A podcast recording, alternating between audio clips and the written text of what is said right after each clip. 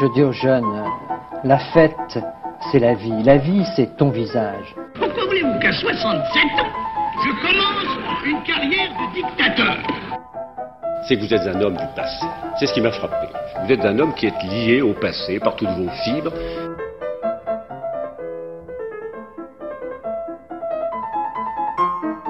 Bonne nuit les petits, faites de beaux rêves, tonton veille sur vous. C'est la réforme oui, la chienlit non. J'assume pleinement la responsabilité de cet échec et j'en tire les conclusions en me retirant de la vie politique après. Je vous demande de vous arrêter.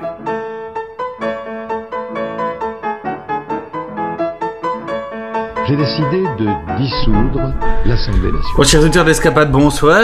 Ou bonjour. Bienvenue dans cette nouvelle émission, donc le numéro 6. Numéro 6, euh, riche en émotions aujourd'hui, car c'est malheureusement le dernier numéro de cette, cette, année de radiodiffusion sur Good Morning Toulouse. Mais, bon, Mais nous, vous inquiétez pas, on en fera cet été, car nous restons dans les parages dans le sud-ouest. Voilà, nous travaillons encore tout au long de l'année en fait. Et, spécialement pour vous, mais dans la, pour Good Morning Toulouse, c'est la dernière, et on vous a sorti le, le gratin, le gratin, le gratin. Silvio Berlusconi. La télévision à laquelle nous sommes en train, nous commençons à penser, c'est pas une télévision Coca-Cola, c'est pas une télévision spaghetti, ce serait mieux une télévision Beaujolais. Champagne le samedi. Alors on va commencer. Silvio Berlusconi est né à l'aube de la Seconde Guerre mondiale, un jour de septembre 1936, dans la ville qu'il aime tant, Milano. Non. Avant d'être un homme politique, ce bon vieux Silvio a fait beaucoup de chemin. Après des études de lettres classiques, il commence sa vie professionnelle comme un certain Bernardo Tapie par vendre des produits électroménagers. Un destin commun, quoi. De même que Bernardo, Silvio est un fin crooner, esproui dans les, dans les croisières. Costa! Ah, si c'est vraiment connu par une magnifique croisière au bord de... C'est clair. C'est, le, le ville de Giglio, Giglio, je sais plus comment dire. Giglio, ouais. Giglio. Il finit ses études bien plus tard, en 61, donc euh, c'est bien plus tard, par une licence en droit et il présente une thèse dans un monde dont il se pose pas mal de questions, mm. qui est un monde tout nouveau à l'époque, surtout pour l'Italie. Hein. C'est clair, une Italie en pleine reconstruction, et ouais, c'est... Oh, qui est très bien marqué par le, la vague du néoréalisme italien, donc cinématographique, mais c'est donc c'est dans cette atmosphère que Silvio a grandi. Voilà, et il veut faire donc une thèse sur la publicité. Cette même année, il devient entrepreneur dans le domaine du bâtiment, mm. le BTP quoi. il lance à tout va des complexes résidentiels de taille gigantesque, jusqu'à 4000 personnes ces résidences quand même. Hein. Ah ouais quand même, tu peux accueillir Barraqueville quoi. Un peu plus même. Barraqueville et sa banlieue. ça va alors. Berlusconi se soucie, se soucie du confort de ses clients qu'il déplore euh, la qualité de réception des, des, chaînes quoi. Il capte très mal les chaînes. C'est un ah. truc que les clients voulaient quoi. Déjà il était proche du peuple à l'époque. Tu vois. Ouais. Il... Dès sa putain rentrant. Voilà, il va vers le peuple et le peuple veut des chaînes de télé reçues de manière correcte. Et du Ah, coup ouais. qu'est-ce qu'il lance? Il crée Télé Milano. Télé Milano c'est quoi? C'est sa première, c'est la première télévision câblée de Milan. Et donc euh, ça deviendra vite un succès puisqu'au final c'est lui qui câble tout et qu'on on capte rien là-bas. Donc euh, Normal. tout qui câblé et ça devient vite un succès. Alors il, il voit qu'il y a un petit filon. En plus comme il a fait un petit truc dans la publicité et tout, il se rend compte qu'il y a de quoi avoir de, beaucoup de fric à ramasser quoi. C'est clair. Là c'est le jackpot quoi. Son entreprise télévisuelle s'agrandit lorsqu'il crée une holding Finivest. Finivest, euh, c'est pas n'importe quoi, c'est une grande entreprise de taille mondiale et donc qui est basée euh, à Milan actuellement. Il est alors le patron des trois plus grandes chaînes privées d'Italie. Hein. Sa régie publicitaire est même la plus importante du pays. Donc les régies publicitaires, qu'est-ce que c'est? C'est donc euh, des, euh, des entreprises qui vont démarcher la régie publicitaire pour diffuser euh, leur publicité au, au, travers des différentes stations de télé ou de radio ou de presse à, à, un public spécialisé, à une heure spécialisée, euh, suivant des critères prédéfinis. Et ça fait beaucoup d'argent. Il a les, voilà, il a même, même mise sur les télés, la régie publicitaire, il achète même la, le premier éditeur de pays, donc de livres. Et aussi, bon, les éditions Milan. Par exemple. non, pardon. Ça c'est bien toulousain, ça restera toulousain. Bref. et puis aussi, il, ach il, achète pour compléter le tout des banques et des assurances. C'est plus facile d'emprunter à sa propre banque. Euh, voilà, c'est. C'est clair. Et il a créé un véritable empire financier. Notons au passage, c'est à rappeler, sa tentative ratée de créer une chaîne en France. Non, pas, pas, pas si raté que ça, moi, je trouve. Bon, développons. En fait, pour les plus jeunes d'entre vous, donc euh, beaucoup de monde quand même, Oui. euh, Berlusconi a lancé une chaîne qui s'appelle La 5. Alors Voilà. La 5, vraiment, c'est, c'est, ça a été créé, enfin, ça a été créé en 1986. Mhm. Donc c'est, c'est vraiment ancien. C'est pas la cinquième, la cinquième qui appartient, qui appartenait à France Télévisions, qui est maintenant est France 5. Donc la 5, en fait, euh, il a joué de, pour venir, en fait, il a joué des relations avec des politiques, Non, Mitterrand. dont Mitterrand. Car n'oubliez pas que c'est sous la gauche en France que les, les chaînes publiques ont été privatisées. Très Oui. Socialiste Mitterrand. Alors là, toi, t'es vraiment de mauvaise foi. Ah, c'est c'est pas faux. Dis-moi que c'est faux. Bah, c'est faux parce que c'est Chirac qui a Mais privatisé TF1. Ouais, mais c'est Non, même- alors par contre, pour- qu'est-ce qu'il a fait Mitterrand? Alors en fait, il a créé tout premièrement Canal+, Oui. qui était donc une première, la première chaîne privée mais payante. Oui, mais donc. Et donc en fait, Canal+, il l'a créé. euh, voilà, c'était à l'époque, au départ, c'était la chaîne euh, du gay et du foot. c'est pour ça que le premier logo de Canal+, de Canal+, je sais pas si vous vous rappelez, c'était un arceau euh, de couleur arc-en-ciel. Hmm. Donc c'était une voilà, c'était une chaîne de connotation euh, voilà gay friendly, hein, ok, avec euh, aussi du cinéma, du foot euh, et aussi le, les films de boules du premier dimanche, euh, non le premier samedi du mois. voilà. Et en fait, euh, c'est donc euh, Mitterrand qui a créé avec d'autres, enfin, oui, on va dire qu'il a créé entre guillemets, mais bon voilà, il était derrière tout ça, qui a impulsé la création de Canal+. Canal+ est une chaîne de gauche. Mm. Et donc, il a voulu, euh, vis-à-vis de la critique de la France, fait du peuple français, à voilà, créer des chaînes qui soient contrôlées plus ou moins par l'État, il a voulu créer, donc, euh, il a accordé une licence à l'exploitation d'une cinquième chaîne Hmm. en France et d'une sixième. Et donc, il a fait une consultation, donc, euh, consultation générale, donc, euh, l'avis a été de créer une chaîne généraliste euh, privée Mhm. sur la 5 et une chaîne à connotation musicale sur la 6 Privé. privé aussi. Et donc qui ne Ouais, serait pas aux mêmes de l'État cette fois-ci, ni aux orientations de l'État. Bon, euh, faut savoir que Silvio Berlusconi a quand même des relations plus ou moins étroites, et donc euh, il s'est précipité sur euh, la licence, euh, l'autorisation de la licence euh, de la cinquième chaîne française hertzienne analogique. Et donc suite à un appel d'offres où tu avais notamment R100, Oui, oui, le euh, fameux. le fameux R100 qui a collaboré pendant la Seconde Guerre mondiale. Il y avait aussi euh, le groupe RTL, Ra- Radio Télé Luxembourg, Mhm. qui a voulu candidater, qui était le grand favori finalement. C'est euh, Berlusconi qui l'a importé en créant la 5. Voilà. Donc ça- cette chaîne débute ses émissions en 86. Elle a pour ambition de ringardiser la bonne vieille télé française. Donc qu'est-ce qu'il fait Silvio? Il aligne les plus grands, les plus gros billets pour faire venir les grands animateurs de l'époque. Alors tenez-vous bien, il y avait Thierry Ardisson, pas n'importe qui, hein. une très belle émission Salut les Terriens en ce moment sur Canal+. Il y avait Philippe Bouvard qui est passé sur la 5. Déjà. Stéphane Collard, personne que nous regrettons. Et- ah pardon, il est toujours pas disparu.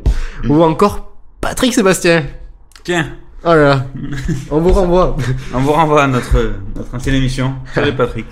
Donc le ton de cette chaîne est nouveau, la réalisation est dynamique, le catalogue cinématographique pas si mauvais que ça, et pour une chaîne euh, publique, pardon, pour une chaîne privée. Privé. S'il te plaît. La chaîne atteindra en, en 1989 les 13% d'audience. Faut savoir qu'en ce moment M6 fait 11%, par là 11, 12, 13, ça dépend des mois, donc ce qui est- c'est vraiment honorable. Mm. Mais en fait, bon, il y avait que 5 chaînes, Ouais, déjà. donc 13% c'est un peu moins bien déjà. Mais en fait, le problème c'est que Silvio a investi au taquet d'argent dans cette chaîne, Mm. et euh, le problème c'est que cette chaîne partait d'un réseau d'émetteurs Voilà. inexistant. Il y avait zéro antenne à la base, pour Oui, faire oui. simple. Voilà, Silvio a dû mettre les antennes un par un pour couvrir tout le territoire. Je Et crois qu'au final, il y a eu que 5 ou 6 grandes villes qui ont été couvertes et. c'est ça, en fait, bon, ça, ça touchait quand même euh, 20-30% de la population. Par exemple, quand on touche Paris et Mm. sa région qui est euh, aux alentours de 20 millions de personnes, bon voilà, c'est facile. Tu fous une antenne sur la Tour Eiffel qui arrose toute la région Mm. parisienne et c'est bon. Mais euh, en fait, pendant qu'il y a TF1, euh, Antenne 2 à l'époque et FR3 à l'époque aussi, qui est diffuse sur des euh, sur des grands émetteurs régionaux euh, ou jusqu'au même le, au fin fond du Quercy, euh, la vieille mamie euh, qui épluche chez patate pour recevoir midi en France. euh, eh bien en fait voilà, euh, la 5 a un réseau très très très très faible, ce qui fait que l'investissement par rapport au retour sur investissement est pas très très fort quoi. Bon, ce fut la déroute, quoi. Voilà. C'est ça. Donc euh, en plus de ça, il y avait des bâtons dans les roues qui ont été mis par euh, TF1 et euh, M6, Ouais. qui sont les deux autres chaînes privées qui euh, voient d'un mauvais œil ce Berlusconi venu de de, de l'Italie, qui fait ce succès en Italie. Voilà, ils ont clair. peur qu'ils prennent tout le marché. Et donc en fait, euh, avec le gouvernement de Chirac justement qui est venu, On dit Monsieur Chirac. Monsieur Chirac, eh bien en fait, euh, il a remis en cause la licence que Mitterrand avait donnée. Mhm, D'accord. Ils n'ont pas pu encore augmenter le nombre d'émetteurs et donc ils ont commencé à, lâcher l'affaire. Et donc la chaîne elle disparaîtra le, le 3 janvier 1992 quoi. Dommage. Donc euh, voilà, c'est vraiment triste. Et un jour après, naissait Paul Jodon. Paul, Si tu nous regardes. Et un jour après, non, le même jour, naissait Marc Touzard. Marc, si tu nous écoutes. nous te saluons. Donc on pourra faire exactement la même analyse en fait. Euh, euh, la 5 était Voilà. pas la seule télé euh, de Berlusconi à l'étranger. Il a fait la même chose avec Telefunf en Allemagne, qui a commencé à peu près aux mêmes périodes et bizarrement qui a fermé aussi aux mêmes périodes. mais euh, en fait, la chaîne elle continue toujours à exister. Si vous allez en Allemagne, vous avez toujours Telefunf, mais en fait c'est juste des nouveaux investisseurs qu'il y a derrière. Ils ont racheté les- la licence, l'utilisation euh, que Berlusconi avait créée. Ils ont racheté quoi la chaîne En gros, c'est ça. Mais c'est plus Berlusconi. Bon, on peut dire qu'il a quand même réussi à faire marcher une des chaînes étrangères. Parce que Ah. oui, euh, en plus de la France et de l'Allemagne, il a fait marcher une chaîne qui est en Espagne, s'appelle du coup Telecinco, toujours, Toujours. toujours la cinquième chaîne. Elle arrive même à atteindre 20% d'audience en 1992, ce qui en fait dès 92 la première chaîne d'Espagne. Elle passe la Ah TVU. Un deck, putain. Elle dépasse même la première chaîne qui qui qui qui, qui, qui est pris euh, Historique, ouais. voilà qui est la chaîne historique la chaîne publique elle est donc aujourd'hui maintenant créditée à 15% Bon, c'est un peu moins qu'avant puisqu'il y a plus de chaînes et puis il y a maintenant l'émergence d'internet mais euh, elle est toujours première chaîne d'Espagne quoi C'est incroyable. Donc Berlusconi a quand même réussi à faire une chaîne qui marche à l'étranger Ah, mais c'est pas un empre- entrepreneur, Berlusconi. Non, c'est pas mauvais. Bon après voilà, il, il a une chaîne en Espagne, il a trois chaînes en Italie. Par contre, c'est pas pour autant qu'il garde la même la même mise sur les productions en Europe et dans le monde entier. Notons que la holding de Silvio est aussi l'heureux acquéreur d'Endemol depuis 2007. En fait, Endemol, pour ceux que, qui connaissent pas, hein, franchement, Endemol est la société si connue créée par John de Mol, Voilà. euh, société euh, néerlandaise, il me semble. Et qui a produit Miss France. Oui, mais bon, entre autres. En fait, elle a d'abord euh, produit les plus grandes télé- téléréalités du monde. Comme Big Brother en France, elle a produit Secret Story. Ou sinon, euh, la célèbre Star Academy. Et euh, après aussi en France, elle produit d'autres styles, par exemple L'amour est aveugle, ou euh, des divertissements comme Les enfants de la télé, c'est produit par Endemol. Ah ouais? Oui, ou Les 12 coups de midi, hein, le truc par Jean-Luc Reichmann, c'est produit par Endemol. Et putain, Mon des droits aussi le soir. c'est Et pas- puis Miss France aussi. C'est que des, que des trucs de TF1, je sais pas si C'est clair. remarqué. Et- Non, Et une holding qui relève le niveau culturel de chez nous, tu vois. Exactement. Mais même si, donc en gros, voilà, même si Silvio n'a plus de chaîne en France, c'est pas pour autant que, euh, voilà, comptez sur lui pour que vous regardiez au moins une des émissions qui est produite par sa boîte. C'est triste. Il est, Non, faites comme nous, n'ayez pas la télé. il est partout, il est partout.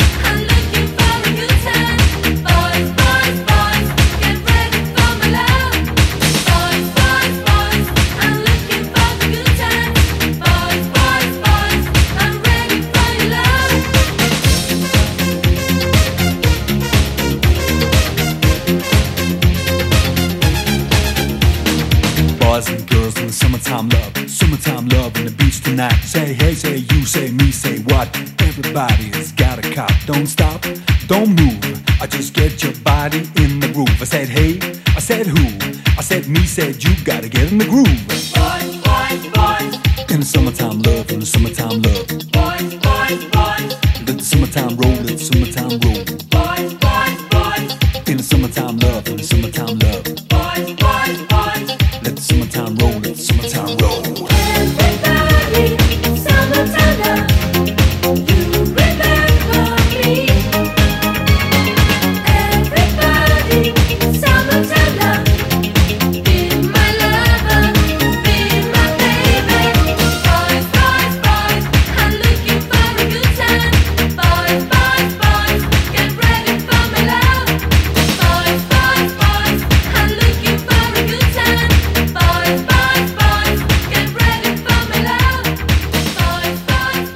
ça c'était la partie média.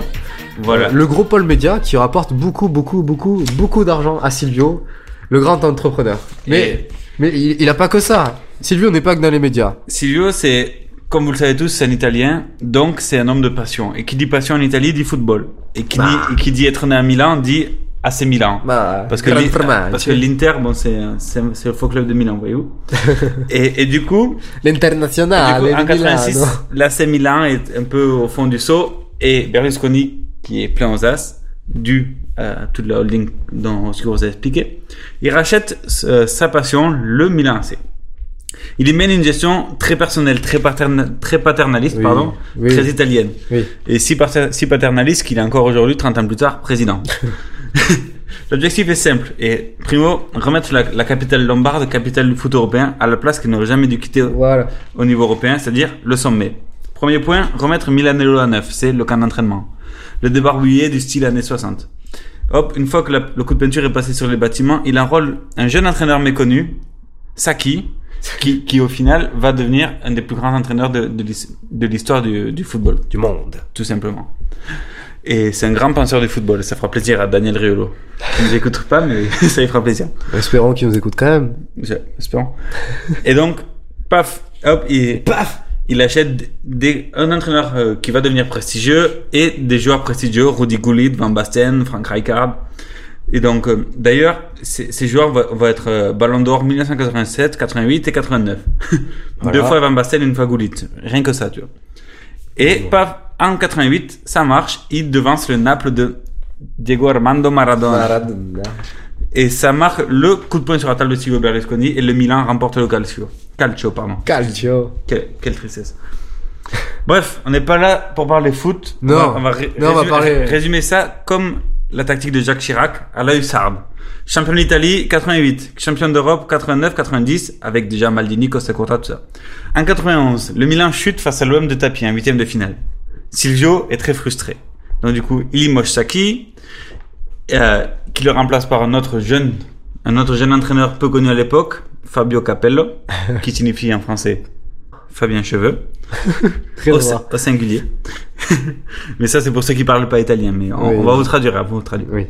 Et là, paf, de nouveaux renforts, de nouveaux renforts, renforts, pardon, Boban, Papin, Dimitri Albertini, hop, et la moisson repart de plus belle. Calcio 92, 93, 94, finale de champion en 93, perdu face à, L'Olympique de Marseille. présidé par un certain Bernardo Tapie. Bernard Tapie. Tapie. Tapie. Mais au micro de TF1, le soir de la défaite, le, l'actuel président de la 5, car on est, en- car on est encore à l'époque de la 5, annonce à TF1 que il sera là en finale l'année prochaine. Et Voilà. il honore sa parole, il achète. Marcel de Sailly et il se retrouve en finale face au Barça de Romario, qui, qui gagne 4-0, 1994. La coupe aux grandes oreilles arrive à Milan, tu vois. Ah oui. C'est la grande période des Invincibili. Qui veut dire? Les invincibles. Merci. Donc, en 96, Cap- Capello part à Madrid, Christophe Dugarry arrive à Milan, ça se passe pas bien. Grosse équipe. Euh, Il y a une petite période de transition, tout ça. Et, et le club est repris en 2001, après, après un calcio rem- remporté en 98 quand même. Et repris en 2001 par Carlo Ancelotti. Ah. Et c'est là les Ah. années des meravigliosi. donc, les merveilleux. Pardon, oui, le merveilleux. Faut suivre, faut suivre. Je te suis, mais je suis ébahi vis-à-vis de Et donc, il y a, y a ta chronique. euh. Là, t'as Rui Costa, Sidorf, Cafu, mais ça, c'est pour tous ceux qui aiment le football, quoi. Et finale de Ligue des Champions perdue en 2003 fa- face à la Juve. Encore une des finales. Mais 2004 le Calcio. Et Calcio, c'était une équipe qui était menée par un jeune qui poussait très fort à l'époque. Un jeune qui pousse très fort. C'était qui? Caca. Voilà. Et 2005, nouvelle... Attends, pour ceux qui n'ont pas capté la finesse de l'écriture de faut Denis. le dire, tu vois. non, mais si, il faut le dire ça. Répétons juste la phrase. Non, non. Un jeune qui pousse fort, trois petits points, et c'est là que je dis caca. Voilà. Mais ça, faut pas le dire. Non, non, non, non, on a ri- on a rien dit. On a Voilà. rien dit. Et donc 2005 avec Kaka qui vient de sortir. Et hop nouvelle finale mythique de Ligue des Champions. Le Milan gagne 3-0 ils se font reprendre 3-3 tir au but ils perdent. Contre Liverpool. voilà quelle tristesse. Et la, la dernière grande année du Milan au niveau européen le Milan de Silvio il va bientôt passer la même mais ça date de 2007 où il gagne la Ligue des Champions sur un but de Maldini. Magnifique.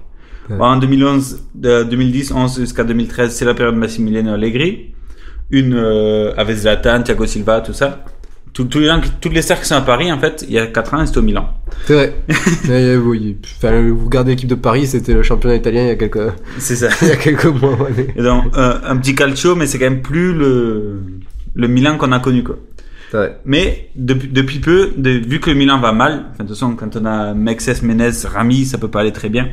Et donc, le Milan, c'est sa fille Barbara Berlusconi qui essaye, tu vois, de reprendre un peu le club en main. Oui, qui travaille aussi à, à Fininvest, la holding. D'accord. Voilà. Mais tu vois, sauf qu'au Milan, papa, il est pas prêt de lâcher prise, tu vois. Non, non, mais. Ça fait 30 ans qu'il tient les rênes. joujou, et- quoi. Et, et Silvio aurait même refusé une offre de, de 987 millions de- d'euros pour le rachat du club par un milliardaire, milliardaire thaïlandais. Pardon. Et comme on dit, affaire à suivre. Mais ça, il y en a assez chez, chez Silvio. Oui, parce que là, on va venir à ces affaires qui sont plus d'ordre politique d'abord. Oui, politique, politique. D'abord, on va passer par la politique intérieure. Ouais, je pense, parce que c'était quand même le premier ministre de l'Italie, quoi. On le bien. premier ministre des années 2000. On en vient. Donc, en fait, pour sa carrière politique, fait surprenant, il, a d'abord- il est d'abord proche des socialistes. Ah oui? Oui, donc socialiste de gauche. Hein Mais en fait, non, plus particulièrement de, Ber- de Bettini. pff, Paolo plus par- Bettini? Non, plus particulièrement de Benito Craxi. Ancien président du Conseil des ministres. En fait, Craxi est, est le parrain, Craxi est le parrain de sa fille. Voilà. Ah. Non, en fait, non. Silvio est surtout, un- avant tout, un libéral, quelqu'un qui aime la pub, l'argent, le, le libéralisme décomplexé. C'est un homme d'affaires, un bon anticommuniste des temps de- du temps de la guerre froide, quoi. Ah, et voilà, il, En même temps, il il, avait, forgé la carrière il avait là-dedans, quoi. 25-30 ans, voilà, dans les années 70, et l'eurocommunisme italien, c'était quand même très fort. C'est ça. Donc, euh, Donc cet homme dont les affaires lui réussit voit pour autant une économie très fragile en Italie, quoi. Elle est, ga- elle est gangrénée par la corruption à tout va, par voilà, par ça c'est cliché. malheureusement les mafias sont partout, voilà, euh, elles présentent partout de l'économie à, à l'État. Et en fait, il veut casser tout ça pour redonner toute la confiance du peuple envers les politiques, parce que les politiques sont désabusés là-bas. Mhm. Ça me rappelle un pays. Il veut mettre une fois pour toutes l'État au centre de la société. Donc en, en 94, il décide de créer son mouvement politique dit de centre droit, Forza Italia. Avec tout le pactole emmagasiné avec sa holding, il, euh, il investit la modique somme de 22 milliards de lire. Qui fait un euro? Pas beaucoup en fait. Ça fait quand même des millions d'euros, mais. mais oui, mais euh, en fait, euh, bon, des, milliards de lire pour l'Italie, Denis. 2-3 000, je crois. Un, un pour 2 ou un pour 3 000, je sais plus. Quelque chose comme ça. Ah, je sais plus. Mais non, ça fait pas 22 milliards d'euros en tout cas. Non, ça va faire. J'ai bah, préféré laisser. J'ai préféré. Bah, j'ai préféré. Voilà. Je, je le dis. J'ai préféré le laisser en lire tellement ça faisait. Pouah, fantastique. Non, il a investi euh, quelques quelques centaines de milliers d'euros, on va dire. Non, plus quand même. Sa campagne est basée sur les traditions italiennes, la famille, la famille, et sur l'économie. Son objectif est de créer un million de postes durant sa mandature. Ce qui est pas mal.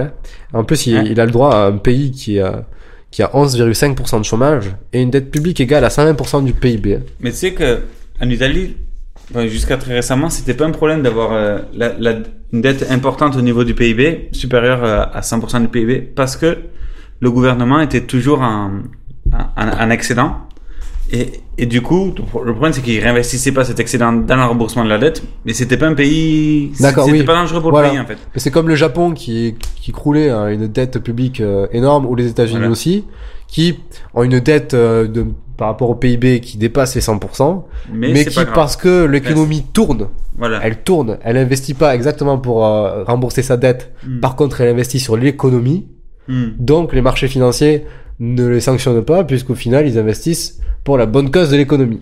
Mais c'est ça. Et du coup, 120%, ça peut faire peur, mais Ça peut faire peur. mais En fait, il voilà, ça faut relativiser. Donc euh, ça fait quand même peur aux Italiens parce qu'ils ils ont conscience que 120% du PIB, la dette, Hmm. si jamais il y a un problème économique, par contre là, les tuyaux vont être fermés. Ouais. C'est ce qui s'est passé d'ailleurs euh, avec l'économie dans la zone euro, Oui, mais c'est pour ça que Berlusconi est parti. Quoi. par exemple. Mais ça, on y reviendra un petit peu plus tard, mes chers amis. Donc il comprend que pour être président du Conseil des ministres, il doit s'allier avec des partis forts parce que il- voilà, il est tout jeune, il a créé son parti, il a beau avoir de l'influence, il a beau être aimé, il comprend qu'il doit avoir des alliés.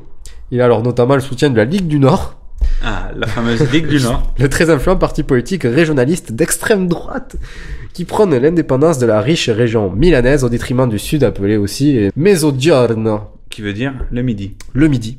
Voilà. Et Ligue du Nord qui, a, qui a, en 2013 a créé une constitution pour l'État, l'État du Nord de l'Italie. Je sais plus comment ils l'ont appelé, mais ils ont fait la constitution et tout. Ils sont prêts à être indépendants. Ça y est. Ils sont prêts. Notons aussi le soutien de l'Alliance nationale et des chrétiens démocrates. Les classes moyennes votent massivement pour lui euh, et son alliance remporte la majorité absolue dans l'élection de 1994 au Sénat. Il devient alors le président du Conseil. Il a réussi son pari. quoi. Ça y est, c'est fait. C'est fait. Ses premières actions concernent donc, en bon libéraliste, des privatisations et plus généralement la libéralisation du marché. Les résultats peinent à arriver en fait au début. Lui qui s'est donné comme objectif une stabilisation de l'économie en seulement 100 jours. D'accord. En fait, il intensifie alors euh, les réformes, le rythme de ces réformes. Dé- il défiscalise d'un côté les entrepreneurs tout en baissant les cotisations sociales et d'autres pensions, par exemple les retraites. On peut appeler ça comme un plan de rigueur en fait. Oui. Sauf qu'à l'époque, c'était un plan libéral. Pendant ce temps, les dirigeants de la Ligue du Nord ont peur de voir leurs électeurs historiques leur filer entre les mains de Del Cavaliere. Parce qu'en fait, oui, euh, cette personne, euh, Silvio, Silvio a donc euh, a une réelle volonté de transformer l'économie italienne, de la libéraliser, de la décomplexer. Tout cela pour sortir des, des mêmes, de la même mise de la mafia euh, et de tout le reste. Et donc, il- euh, la Ligue du Nord, le, le grand allié à l'époque de Silvio Berlusconi, a vraiment peur que les électeurs puissent être définitivement séduits par Silvio C'est clair. et qu'ils ne votent plus pour la, la Ligue du Nord qui faisait partie de l'Alliance, mais finalement pour Forza Italia. Donc en fait, quelques mois après, quelques mois après donc euh, l'intensification des réformes, et, euh, le parti décide de quitter donc la Ligue du Nord, elle décide de quitter la coalition en place. Donc Berlusconi, qu'est-ce qu'il a? Eh ben il a plus la, il a plus de majorité justement, il a plus rien. Donc un an après son élection, seulement un an après, il est contraint de remettre sa démission. Ah, mais pour moi, c'est vraiment une belle leçon euh, de politique politicienne, quoi. C'est clair. Les mecs sont jaloux du pouvoir, euh, il réussit à faire quelque chose, alors du coup, hop, Hop. on se casse, il est dans la merde, ciao, bella. Ciao, bambine. Du coup, de 95 à 2001, quand même, il reste dans l'opposition. Du nouveau gouvernement de centre-gauche de son adversaire de toujours, de chez toujours, de chez toujours et de chez toujours, Romano Prodi. Il soutiendra pendant ce temps-là euh, l'OTAN pendant la guerre du Kosovo, Mhm. ou même l'élection de, de Prodi à la présidence de la Commission européenne. Sérieux? Mais en fait, il soutient pas trop, mais il veut qu'il il le soutient à partir à Bruxelles pour que lui soit tranquille en Italie, pour que Berlusconi soit tranquille, euh, voilà. Ouais. S'il part à Bruxelles, je l'ai plus en Italie. Parfait, comme ça je pourrai avoir son poste. Malin. À la veille des élections de 2001, Silvio et la Ligue du Nord se rapprochent de nouveau. Parce qu'il qui dit politique politicienne dit ah mais finalement Dit alliance de circonstances. c'est peut-être pas si mal, peut-être qu'on va pouvoir gagner. Alors la nouvelle campagne est ancrée bien plus à droite cette fois-ci. Cette fois-ci, Il a euh, compris où sont les électeurs. Voilà, alors elle propose plus de fédéralisme, hein, ça plaît à Ligue du Nord ça, hein, et la lutte contre l'immigration, au moins ça c'est Non, clair. voilà. Nickel, ces thèmes divisent la coalition de centre-gauche en plus, c'est très malin. Entre les produits, entre les communistes qui ont encore euh, une certaine influence dans la gauche euh, en Italie, ils sont extrêmement divisés euh, sur euh, l'attitude à prendre vis-à-vis de l'immigration ou pendant aussi pendant la guerre du Kosovo, du Kosovo il savait pas quelle position prendre. Et donc euh, Silvio est devant euh, Si- Silvio la coalition Silvio Ligue du Nord se retrouve devant une gauche qui est désunie. Et donc au final, euh, il est élu quoi en 2001. De nouveau. Il est de nouveau président du Conseil. Alors on peut dire que sa deuxième mandature cette fois-ci sera marquée par la démission d'un eurosceptique dans son gouvernement. Un eurosceptique qui est juste ministre des Affaires étrangères. quoi. Normal. Je vous mets donc la situation pour rappeler que le traité qui a vu la naissance de ce qui était l'ébauche de l'Europe est à Rome. Hein Oui, oui. donc euh, l'Italie est pleinement européenne et donc Silvio a la magnifique idée de foutre un eurosceptique à la tête des affaires du ministère des Affaires étrangères. Ben, on a la magnifique idée de voter 20 25% d'eurosceptiques euh, Front National euh, aux élections européennes. Donc, euh, Oui, c'est énorme. donc bon, au final, Au final, pas rien même, quoi. on tourne en rond. Et donc en fait, euh, du coup, non, mais il sera contraint de démissionner parce qu'il y a aucun- aucune personne qui veut collaborer avec euh, ce ministre, quoi. ouais, tu m'étonnes. Donc qu'est-ce qu'il fait d'ailleurs? Berlusconi, il dit bon, mais pendant ce temps-là, je vais assurer l'intérim. Donc pendant un moment, pendant un moment, Berlusconi était à la fois mi- premier ministre, donc chef du Conseil des ministres, et en même temps, Ministre des Affaires étrangères. voilà. en 2006, il y a de nouvelles élections nationales. Et là, c'est le nouvel échec. Et ouais, pour Berlusconi, les histoires de corruption et, et ses scandales personnels l'ont profondément affaibli. Celui qui était dix ans plus tôt un espoir pour nettoyer la corruption, hein, faut rappeler qu'il était venu pour ça en 94, hein, Ouais, je le dis au début. Et donc, au final, c'est devenu le représentant même de la magouille en Italie. en Italie, dans toute l'Europe et dans tout le monde entier, quoi. C'est clair. Donc, en, en face, suite à des, à des primaires, Romano Prodi, son magnifique, euh, ah, l'éternel Ouais. rival, il gagne les élections avec une gauche cette fois-ci rassemblée grâce à la primaire. Ah, Mais euh, de justesse, hein, il a gagné avec seulement 24 000 voix dans toute l'Italie. Allez, sur 65 millions de personnes, ça fait 40 millions de votants, ça fait pas beaucoup d'avance. Donc malgré tout, la situation économique de l'Italie, comme vous savez, elle décolle pas. Elle décolle, elle décolle pas surtout à la veille de la crise, de la crise économique mondiale. Donc euh, Silvio ne reste que deux ans au sein de l'opposition, elle va être une nouvelle fois réélu à la tête du Conseil, mais cette fois-ci avec sans l'alliance, sans l'alliance de la Ligue du Nord. Tout seul. Il arrive à remporter tout seul la majorité absolue. Durant son discours d'investiture, il présente son programme avec, je cite, l'aide de Dieu et un peu de chance. Ah, voilà. Cette fois-ci, les promesses sont plus vagues, mais les promesses sont plus tenables aussi. C'est ça. Avec de la chance, il dit, on peut y arriver. Avec la chance de Dieu. Avec la chance et Dieu, c'est bon. Ah, ce Berlusconi. C'est vraiment le spécialiste des vieilles marmites pour faire les meilleures soupes, ce type, quoi. Quel- D'abord l'immigration, ensuite Dieu. Parfait, quoi. Alors cette fois-ci, cette troisième mandature, elle sera marquée par la crise économique, comme vous savez, qui plonge euh, dès 2008-2009, euh, de nouveau l'économie italienne dans l'ingérence, ainsi que dans, ainsi que de nouveau par ses nombreuses affaires judiciaires. Alors, il est toujours attrapé par ses affaires internes. Et ça, nous y reviendrons un petit peu plus tard, car vous imaginez bien qu'il faut un gros plan sur ça quand on parle de Silvio Berlusconi. Oui, voilà. Donc bref, toutes ces mandatures, ça tourne un peu en rond. Il part, il vient, il part, il vient. Et donc, euh, il y a rien de nouveau, quoi. Et depuis 2011, il n'est plus président du Conseil. C'est triste. L'Italie perd un grand homme à Il essaie, 75 ans. il essaie tout de même de, de s'accrocher, malgré son interdiction, euh, Mais oui. son, iné- son inéligibilité, comme Ah vous expliquera. Qui a été levé en 2014. C'est vrai. Donc là, il va pouvoir faire deux, trois trucs. Et il voilà, justement, il s'accroche toujours. hein. Et c'est très drôle de suivre sa page Facebook, je, je vous la conseille. En tout cas, ce que je peux vous dire, c'est que je pense qu'on n'a pas encore fini euh, d'en entendre parler dans la, dans la vie politique italienne, quoi. Il va sur ses 80 ans, vous imaginez Maintenant, euh, nous nous parlons, nous allons parler de la vie euh, interne, de la vie de l'Italie. Voilà. Mais qu'a fait Berlusconi dans le, le monde international? Euh C'est qui dit, les- qui dit chef de l'État dit représentant de l'État dans tous les sommets extérieurs. Mais non, en quelques phrases, en quelques mots, les années Silvio, c'était quand même les années d'un personnage, comme vous, vous le savez vous le- et vous l'avez vu par notre brillante démonstration, atypique, dans les- et surtout dans les sommets internationaux. Malheureusement, la légende retiendra plus ses frasques que ses coups d'éclat. Peut-être simplement parce que numériquement, ils sont plus nombreux. Oui, c'est possible. Mais bon, globalement, on va, on va essayer de tirer quelques traits. C'est quand même une, la base, une, une politique très nationaliste qui guida les pas de Silvio Berlusconi. Et il se pose en, en rupture avec ses prédécesseurs, qui, sont, qui étaient plutôt européens confirmés. Bah oui, lui, c'est voilà, comme on, on a pu le voir, euh, il Voilà. met des eurosceptiques là où il faut. Voilà. Et lui, est- personnellement, est plutôt atlantiste, et donc qui dit atlantisme dit eurosceptisme. Par définition.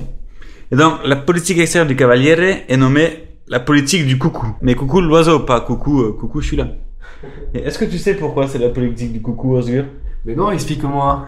Et parce que l'expression vient du sommet italo-allemand de Trieste en 2008, où Silvio Berlusconi fit visiter à Angela Merkel la, la place centrale de, Trieste. Or, cette place centrale de Trieste est, pour ceux qui y sont allés, composée de, de, poteaux qui, qui font le tour de la place. Et, et, euh, je sais pas, il a Silvio réussit à s'éclipser. Et là, il est parti deux petits poteaux en avant de Angela Merkel et il a sauté devant, devant Ah. les yeux, il a fait coucou! Quelle blague Et, et, et Angela Merkel a pris peur et puis elle a rigolé. La seule fois qu'elle a rigolé de sa vie. Et donc, c'est vraiment l'image de Berlusconi. Quelqu'un qui est en même temps très sérieux, en même temps très blagueur et très amical et, Et très gamin, quoi. très gosse. Et donc, c'est une politique, on va dire, pour rester politiquement correct, conduite avec ambition et légèreté, marquée par de très fortes amitiés, notamment entre Berlusconi et Bush, initial BB, et Berlusconi et Poutine, et Berlusconi et Tony Blair. Donc, vous comprenez pourquoi on dit qu'il est plutôt eurosceptique. Voilà. Et exemple, dès 2002, quand il est reçu chez Vladimir Poutine en personne, il aurait confié aux filles de Poutine Chiamatemi zio Silvio, qui veut dire? Je ne sais pas. Appelez-moi tonton Silvio. Ah. C'est beau. hein. Mais bon, on, on- on va quand même énumérer quel- ici quelques faits de gloire de notre ami Lombard. Alors, le, le premier, c'est le premier, premier sommet de Silvio en tant que, en tant que premier ministre à Göteborg en 2001. Il annonçait J'ai libéré l'Italie du communisme. Est-ce qu'il savait que c'était fini, quoi, la guerre froide et tout? Et visiblement non. mais- on sait pas. Et bon, 26 septembre 2001, soit 15 jours après les fameux attentats du 11 septembre, ren- rencontre des chefs d'État à Berlin, parce que c'est quand même une situation de crise et tout, menée par Gérard Schröder, très grand ami de Chirac. Oui. Mais il y avait aussi Poutine, Chirac, Bush, Blair, enfin, tout le monde occidental était là. Avec le mot d'ordre de se montrer unis face à la menace euh, terroriste et surtout de ne pas envoyer un monde dans un clash of civilization avec l'islam. Mais bon, Je, ton, ton accent anglais est magnifique. Merci. C'est l'anglais du Bakersi. Barouergue. Du Barwerk, pardon. On le travaille, on le travaille. Et donc là, le discours de Silvio au- à ce sommet de Berlin a fait scandale. On, on va vous passer un extrait traduit par nos chers confrères de France 3. Et dans ce contexte, le Premier ministre italien a fait aujourd'hui une déclaration qui embarrasse, c'est le moins que l'on puisse dire, l'ensemble des responsables européens. Silvio Berlusconi a évoqué la supériorité du système des valeurs occidentales sur l'islam. L'Europe condamne donc et la Ligue arabe exige des excuses. François Poulet-Matisse.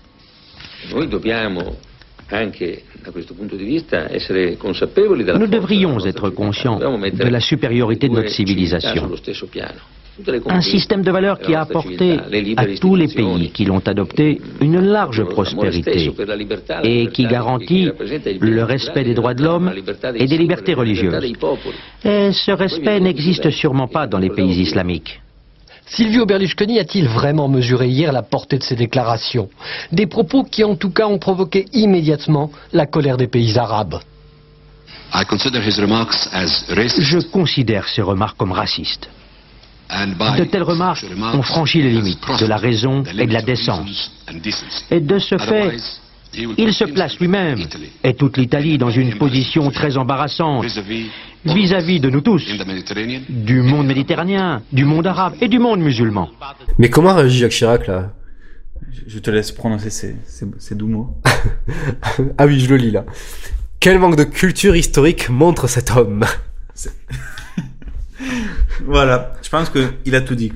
C'était le premier scandale au niveau international provoqué par Silvio Berlusconi. Et tous les, tous les journaux mondiaux s'offusquent, les Britanniques en premier. Ouais, c'est assez scandaleux. Et, et beaucoup de pays arabes, dont le Qatar, ont rappelé leurs ambassadeurs de Rome. Mais après, est-ce qu'il est-ce qu'il avait faux sur le fond Ça, c'est autre chose. Après, quand il annonce que, c'est une phrase pas dite par France 3, que l'islam est en retard de 1400 ans et nous devons être conscients de notre suprématie, à chacun de juger.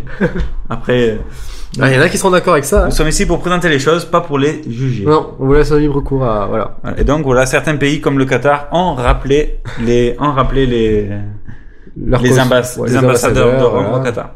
Et Qatar qui a racheté le Paris Saint-Germain, le Paris Saint-Germain qui a racheté les, les joueurs de- du Milan de Silvio Berlusconi. Coïncidence? Je ne crois pas. Mais bon, en 2003, quand même, Silvio a réussi à rattraper son coup, car il est quand même pote avec Bush, on le rappelle, et il, pa- il part en guerre en Irak. Des Italiens partent en guerre en Irak. peut-être pour ça que ça fait 10 ans que ça dure aussi. c'est peut-être pour ça. Non, pour parler sérieux quand même, le bilan de, de Silvio Berlusconi donne une politique très eurosceptique et assez atlantiste. Voilà. Ça, on l'a dit, ça, c'est clair, c'est les maîtres mots. Là, au moins ça, c'est c'est prouvé. Il y a thèse, antithèse, synthèse. Là, je trouve que ta démonstration est parfaite, Denis. Et donc là, après du, du Silvio Berlusconi mondial, Oui. maintenant on va parler du Silvio Berlusconi européen. Oui. Car, fin Dans de... cet euh, euroscepticisme qui, euh, Eh oui, qui mais- se dégage de mais sa comme, mais comme personnalité. tu l'as brillamment rappelé, tu vois, l'Italie fait partie des six membres fondateurs Voilà, juste au passage, quoi. de, de, de, l'Union européenne. Et donc, tu as un eurosceptique, c'était vraiment une rupture. Et du coup, on va faire un focus justement sur cette politique européenne de Silvio Berlusconi. Focus. Donc, fin 2001, après avoir provoqué une crise mondiale, il une crise euh, diplomatique mondiale, il provoque une crise européenne, mais qui a fait un peu moins de bruit quand même, quand il, il, il est pas allé autant de main morte. Et quand il, il pose le veto de l'Italie pour un, un projet de la Commission européenne visant à, ré- à réduire comme peau de chagrin toute procédure d'extradition et créer un mandat d'arrêt européen. Voilà. Et Silvio, qui est dans le viseur de Jules Garçon, Ah, voilà, le qui- mec est- Jules Garçon qui vient d'arrêter Pinochet à l'époque, Euh, et il, il ne veut pas que ce projet entre dans, dans les lois italiennes parce que Voilà, parce que sinon, il risquerait d'être dans la merde, ce bon Silvio, quoi. c'est ça.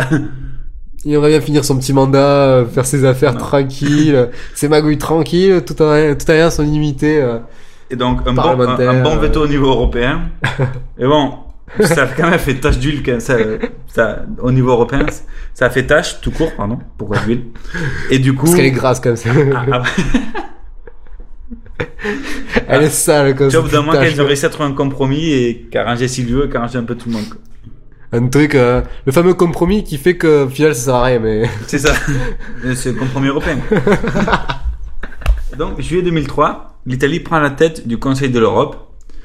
L'occasion pour six mois, donc. Voilà. L'occasion pour euh, Berlusconi de faire peau neuve après ce, ce double scandale Voilà, de, donc en fait, tous les, 2001. tous les six mois, maintenant c'est des présidentes au tournant, ils appellent ça Voilà. comme ça depuis la dernière constitution, mais c'est aussi plus ou moins le cas avant.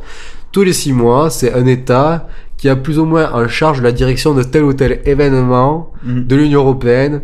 Donc euh, en général, les États marquent leur, euh, leur empreinte sur euh, ces, ces différentes organisations pour montrer qu'ils servent à quelque chose, qu'ils ont leur particularité, Mais etc., leur influence. Surtout un pays fort comme l'Italie, de 60 millions de personnes, ou même la France, c'est vraiment pour impulser quelque chose à l'Europe. Voilà. Quand, quand c'est Malte ou, la. Slovénie le chef de l'Europe, c'est C'est pas pareil, quoi. Voilà. Pas la même influence. Et donc, juillet 2003, c'est l'Italie, c'est autour de l'Italie. Et dès le deuxième jour, donc, tu vois, ok, il a réussi quand même à survivre 24 heures sans faire de conneries. Dès le deuxième jour, dans le discours où il présente les priorités de la présidence italienne à l'Europe, il s'attaque aux députés européens d'extrême droite, s'interrogeant sur le quotient intellectuel de Umberto Bossi, un des extrémistes de la Ligue du Nord, car on vous rappelle qu'il a été, qu'il a été élu sans la Ligue du Nord, Voilà. et propose même à l'eurodéputé allemand, donc très bien choisi, Monsieur Schulz, Oui. un rôle de capot dans un film italien sur, sur la guerre qui est, un- qui est un tournage à- en Italie. Voilà, on vous met l'extrait. C'est la palme. La politique encore, mais au niveau européen, avec les débuts mouvementés, c'est le moins que l'on puisse dire, de Silvio Berlusconi à la présidence de l'Union européenne. Première grande intervention devant le Parlement, premier dérapage et première crise diplomatique. À Strasbourg, Christian-Marie Monod. Le Premier ministre Silvio Berlusconi était venu présenter les grandes lignes de la présidence italienne. Certains députés ont affiché clairement leur hostilité. Le débat a d'ailleurs tourné court, viré à la polémique. Un député allemand a critiqué sévèrement le gouvernement italien dérapage de Silvio Berlusconi. Un producteur est en train de préparer un film sur les camps de concentration nazis et je vous proposerai comme capot. Stupeur dans l'hémicycle, colère de l'ensemble de la gauche européenne. Certains sont muets d'indignation. Ça a été effarant, c'était effarant. Faire une blague sur, euh, euh, disons, les Allemands, en disant en fait contre les Allemands c'est des capots, etc., l'Allemagne reste l'Allemagne, c'est le contraire de tout ce qu'on a fait en Europe depuis 50 ans. Devant les journalistes, il estimait que ce n'était qu'une plaisanterie. Le gouvernement allemand a jugé inacceptables les propos de M. Berlusconi. Martin Schulz, la personne qui donc a été à qui Silvio a recommandé le rôle de capot. Martin Schulz est juste en ce moment le président du Parlement européen. C'était la palme à l'époque. Pour, Voilà. pour Monsieur Schulz. Bref, donc aujourd'hui, avec un petit peu de recul, Si- Silvio se voulait être un des dirigeants les plus européens et les plus aussi pro-arabes, tout en maintenant des liens d'amitié avec Israël. Donc c'est un peu compliqué, tu vois. C'est c'est une équation un peu à beaucoup d'inconnus, quoi. C'est ça. Et donc, il a eu une politique de rapprochement avec la Turquie. Il a surtout très appuyé le, le fait, le- la candidature turque à l'Union européenne. Oui, et pourquoi? Mais pourquoi? Parce que il était, par exemple, le témoin de, ma- de mariage de la première, de la fille du premier ministre turc, Recep Erdogan, qui a Recep Tayyip Erdogan. et qui a eu il y a 15 jours la, la- la très bonne idée de de commémorer la bataille de Gallipoli de 1915 gagnée par les Alliés. Alors qu'en même temps, en Arménie, on comm- commémorait le, le génocide. Centième anniversaire, euh, triste anniversaire du génocide arménien, quoi. Voilà. Mais lui, il, est quand même, il a dit quand même Gallipoli et tout, c'est quand même plus important. Quoi. Voilà, chacun ses priorités. De toute façon, nous aussi, nous aussi, t'inquiète pas, y Erdogan. Il n'y a pas eu de génocide. Il y a pas de génocide. Non, il y a, apparemment il n'y en a pas eu. Il y a un million de personnes, sais pas ce qu'ils sont. Non, ils te diront pas ça, les Turcs, ils te diront, c'était la guerre. C'était la guerre. C'est ça. Non, mais vouloir euh, prendre tout un peuple et le mettre euh, et l'exterminer, ah, c'est de, de bonne Non. guerre. Voilà. C'est de bonne guerre. Mais est-ce qu'on peut parler de génocide alors que la, notion n'existait pas à l'époque? Ah, c'est une question. Voilà. Mais euh, et bon, aujourd'hui, il y a 23 pays, dont la France, qui, a- qui ont reconnu ce- le génocide arménien. Voilà. Voilà. Donc, Italie est pote Erdogan. Et, et en même temps, Silvio a été le premier chef d'État italien à donner un discours devant la Knesset? Qu'est-ce que la Knesset? C'est le parlement israélien. Ah Et il a défini le, le peuple hébreu comme un fratello maggiore, un- Voilà. un frère aîné. Voilà. Mais bon, Il, il- c'est le frère à tout le monde en fait. Voilà. C'est ça la diplomatie euh, berlusconienne, c'est je suis ami avec tout le monde et, et je fais des blagues à tout le monde. C'est ça. Mais bon, on peut quand même, on va pas lui enlever un rôle euh, majeur qu'il aurait joué en 2008. où Qu'il il- aurait joué. Il, il aurait convaincu- On n'est pas sûr. Il aurait aidé à, convaincre Poutine de de pas faire trop de conneries en Géorgie et de pas attaquer le pays. Ouais. Bon, il- depuis, il se targue un petit peu d'avoir empêché une troisième guerre mondiale, mais, mais je pense que ça, on peut quand même pas lui enlever. quoi. La- L'avenir jugera si, si, si c'est vrai ou pas, mais je pense que ça, on peut pas enlever. Mais bon, on va finir sur une petite anecdote quand même, qui est anecdotique, anecdotique de, mais symptomatique de la politique étrangère de Berlusconi. Elle date du 12 février 2010. Qu'est-ce qui s'est passé le 12 février 2010 Mais qu'est-ce qui s'est passé le 12 février 2010 mais Silvio a signé un accord avec l'Albanie de l'Amico Sali Berisha, donc l'ami Sali Berisha, c'est le, le chef d'État albanais, pour la sécurité côtière et en gros renforcer le- le- la, la surveillance des côtes italiennes et, et albanaises pour pas qu'il y, ait- qu'il y ait de trafic de, de trafiquants Ouais. d'armes, de prostituées, d'immigrés, tout ça. Qui donc euh, viennent par bateau euh, arriver. euh. Qu'ils viennent juste à traverser l'Adriatique, c'est pas loin. Mais à la fin, à la fin de, de, la, de la conférence qui annonce que le traité vient d'être signé, Silvio n'a pas pu s'empêcher quand même de rajouter Mais nous ferons une exception pour qu'ils amènent des belles filles. et, de- et pour la suite de, de préciser aux journalistes qui, qui l'interrogent sur cette phrase si elles sont célibataires. Quel blagueur ce Silvio Et n'importe quoi. quoi. Et Ça c'est de la diplomatie ça. C'est clair. Une belle leçon de diplomatie. si vous voulez, euh, si vous voulez bien passer des trucs comme ça, vous signez un traité euh, qui était plus ou moins compliqué à signer, et puis dès que vous le foutre en l'air, Ouais. une petite blague derrière, de mauvais genre, de mauvais goût. Et donc, le, le journaliste Frédéric Orlando, qui, qui nous a quittés en, en juillet 2014, nous pensons à lui. Et euh, a, a qualifié cette diplomatie de diplomatie de Pinocchio. Qui est différent de la diplomatie à coucou. Je sais pas. Et tu vois quand même Ber- Berlusconi, pour montrer à quel point il était, il était blagueur, on va vous passer un, un- un extrait qui, qui date de, de, de la réunion qui préparait le, le sommet du G20 de, du 15 novembre de 2008 à Washington. Donc premier G20 d'Obama et tout. Et il y avait une réunion italo-russe juste avant pour le préparer. Voilà. Là, on va vous passer un extrait de Ber- Berlusconi dans cette conférence. En italien. En italien. Et que nous vous traduirons donc juste après dans la, langue- dans la, dans la belle langue de Molière. Voilà. Donc, je, je vais faire une, une traduction à la Daniel Leclerc. Credo, anzi ne sono sicuro che questo Et renderà je crois più même, je suis facili même i sûr rapporti. que cela rendra plus facile nos rapports. J'ai dit au président que Obama a tout pour qu'ils s'entendent bien, parce qu'il est jeune, qu'il est beau, et qu'il est même bronze. Et qu'il est même che una Je pense que l'on pourra développer une bonne collaboration. Euh, le mec, le mec, voilà, toujours un fin diplomate. Il rajoute, on va bien s'entendre avec Obama parce qu'il est jeune, beau et même bronzé. Et c'est cet homme qui aurait empêché une troisième guerre mondiale. Autant dire qu'il y avait Medvedev juste à côté. Le mec, il a enlevé son casque de traduction, là, il a rigolé, mais il savait pas trop quoi faire, quoi. Il savait plus trop quoi penser. Le mec a passé je sais pas combien de temps avec Berlusconi. Ça se trouve, il a passé 24 heures avec des blagues tout aussi super. Le mec en a marre, tu le vois, dans ses yeux, dans son regard, il est là.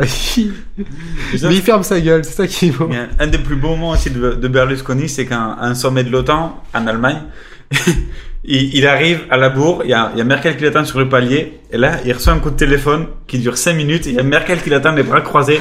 et je peux vous dire qu'allez voir les images sur internet, elle ne sourit pas, la Merkel.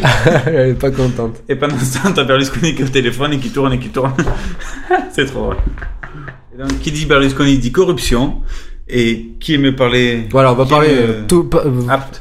On en vient. Vas-y. On en vient au sujet principal, au cœur du métier de Berlusconi, Qui est aussi la plus petite partie de notre exposé. qui est la corruption. Ah, on va expliquer pourquoi elle est courte parce que. C'est un fait, intro. Ça commence dès 1994, année de sa première élection. Ah, j'aurais dit plus tôt, quand même. En fait, Eh. Pour ce qu'on sait aujourd'hui. Voilà. Donc en fait, les années judiciaires commencent pour lui avec une affaire de pot de vin au sein de son gouvernement. Écoutez le petit extrait. L'actualité internationale avec euh, l'Italie. Le président du Conseil, M. Berlusconi, dans le collimateur des juges anticorruption. Selon la presse italienne de ce matin, une enquête est sur le point d'être ouverte pour corruption. Une affaire de pot de vin versée à des membres euh, du ministère des Finances chargés d'effectuer un contrôle dans l'une de ses maisons d'édition. Son frère Paolo avait d'ailleurs déjà été incarcéré dans le cadre de cette enquête. Et cette fois-ci, ce serait M. Berlusconi lui-même qui serait inquiété. Rome, Alain Chalon. C'est à Naples, au milieu des ministres de la justice du monde entier, que Silvio Berlusconi a appris que lui-même faisait l'objet d'une enquête préliminaire de la part de sa propre justice. Le moins qu'on puisse dire, c'est que ça fait mauvais effet. L'information n'est pas officielle. C'est le Corriere della Sera, le grand journal très sérieux de Milan, qui l'affirme, et l'absence de démenti vaut quasi confirmation. Ce qui est reproché au président du Conseil, ce sont des pots de vin qui auraient été versés à la brigade financière, les agents du fisc, par deux de ces sociétés, la compagnie d'assurance Vita et le plus gros éditeur italien, Montadori. Des pots de vin d'un montant total de 800 000 francs. Pour une affaire similaire, mais impliquant d'autres sociétés du groupe, le propre frère du Premier ministre, Paolo Berlusconi, avait été placé cet été aux arrêts domiciliaires. Alors bien sûr, il ne s'agit que d'une enquête préliminaire, ça ne veut pas dire inculpation, encore moins naturellement culpabilité. Et Silvio Berlusconi affiche une apparente sérénité. Mais dans son entourage, on ne cache pas qu'il s'agit là d'un coup dur, d'un coup d'autant plus dur qu'il survient au lendemain d'une véritable déroute électorale. Bon voilà, tout est dit quoi. Tout est dit cette vidéo. Le mec, euh, dès le lendemain de son élection, grosso modo, il est rattrapé par une histoire de pot de vin, euh, une grosse magouille comme on aime bien, pour, histoire- pour essayer de blanchir ses sociétés. Hop, on donne de l'argent au fisc, on n'en parle plus. Ah, il est bon. Bon, quelques années plus tard, dans les années 2000, Silvio est attaqué autour de son groupe de médias Mediaset. Et oui, depuis 2001, il est accusé de faux en bilan, de fraude fiscale et abus de biens sociaux. Alors, pourquoi? Les magistrats reprochent à Mediaset et à Berlusconi donc d'avoir gonflé le prix d'achat des droits de diffusion de séries américaines que le groupe avait ensuite acquis. Alors, comment faire? Alors là, c'est un montage financier incroyable. Acheter plus belle la vie et plus série américaine. non, en fait, ils ont créé des sociétés offshore, donc des sociétés plus ou moins fictives à l'étranger. Donc ces sociétés ont surenchéri le prix de la diffusion de ces séries, en fait. Ils ont surenchéri donc euh, le prix de la vente de ces séries de, diffu- de, de ces séries. Une fois ces séries achetées par Mediaset à un prix mais totalement exorbitant, ils ont bénéficié auprès du gouvernement italien d'allègements fiscaux. Normal. C'était une stratégie. tu fais semblant que le prix coûte cher et puis au final, euh, ben non. et en plus de ça, t'as des allégements fiscaux, euh, donc nickel quoi, c'est tout bénef. Donc, euh, donc euh, l'affaire va durer quand même 10 ans, puisque Silvio ne sera condamné définitivement que le 1er août 2013. Ah oui. Il est condamné à un an de prison ferme il est interdit de mandat public durant deux ans même. D'accord.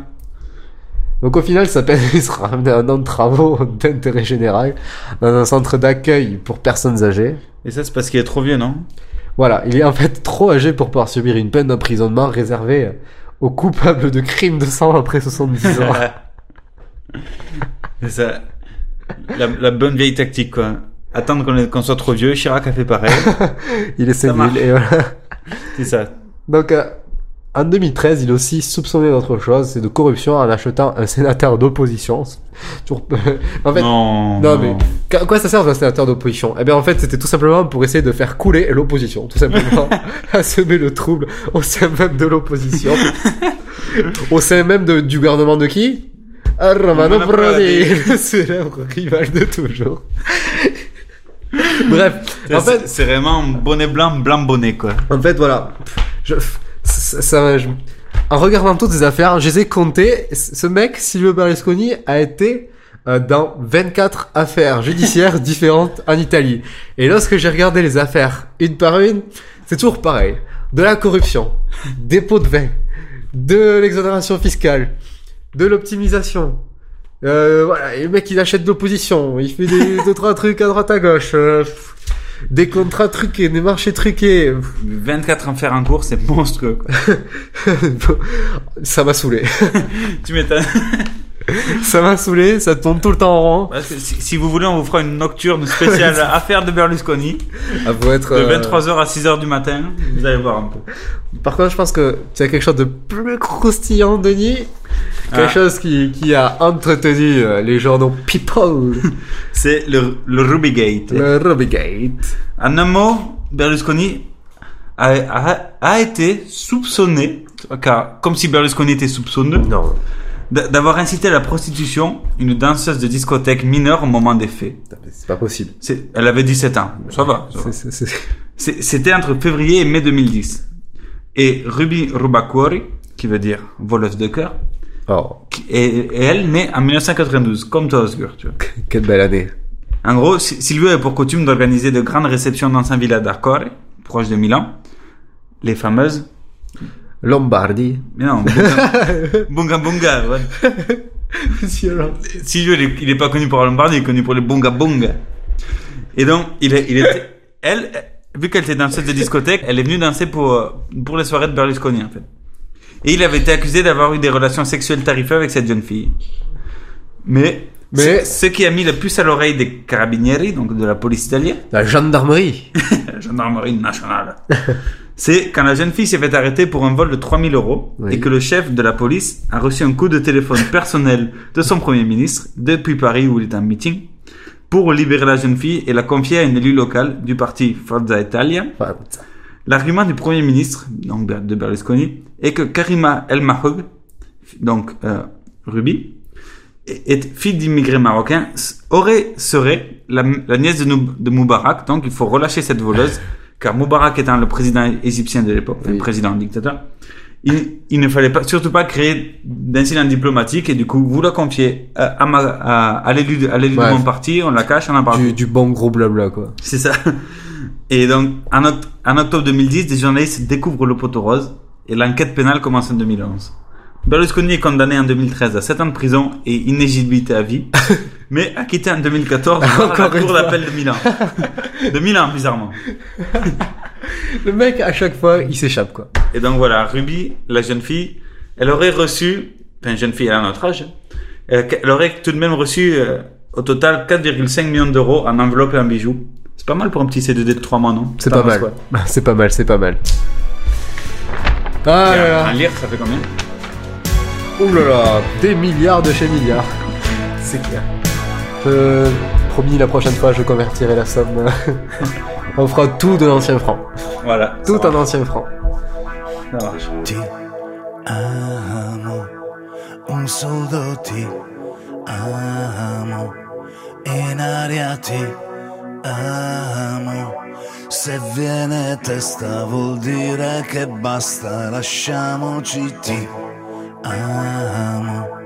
Io sono ti amo, in fondo un uomo che non ha freddo nel cuore nel letto comando io ma tremo davanti al tuo seno e ti amo. È una farfalla che muore sbattendo le ali. L'amore che a letto si fa. Ti amo rendimi l'altra metà. Ti amo oggi ritorno da lei. Ti amo primo maggio sto coraggio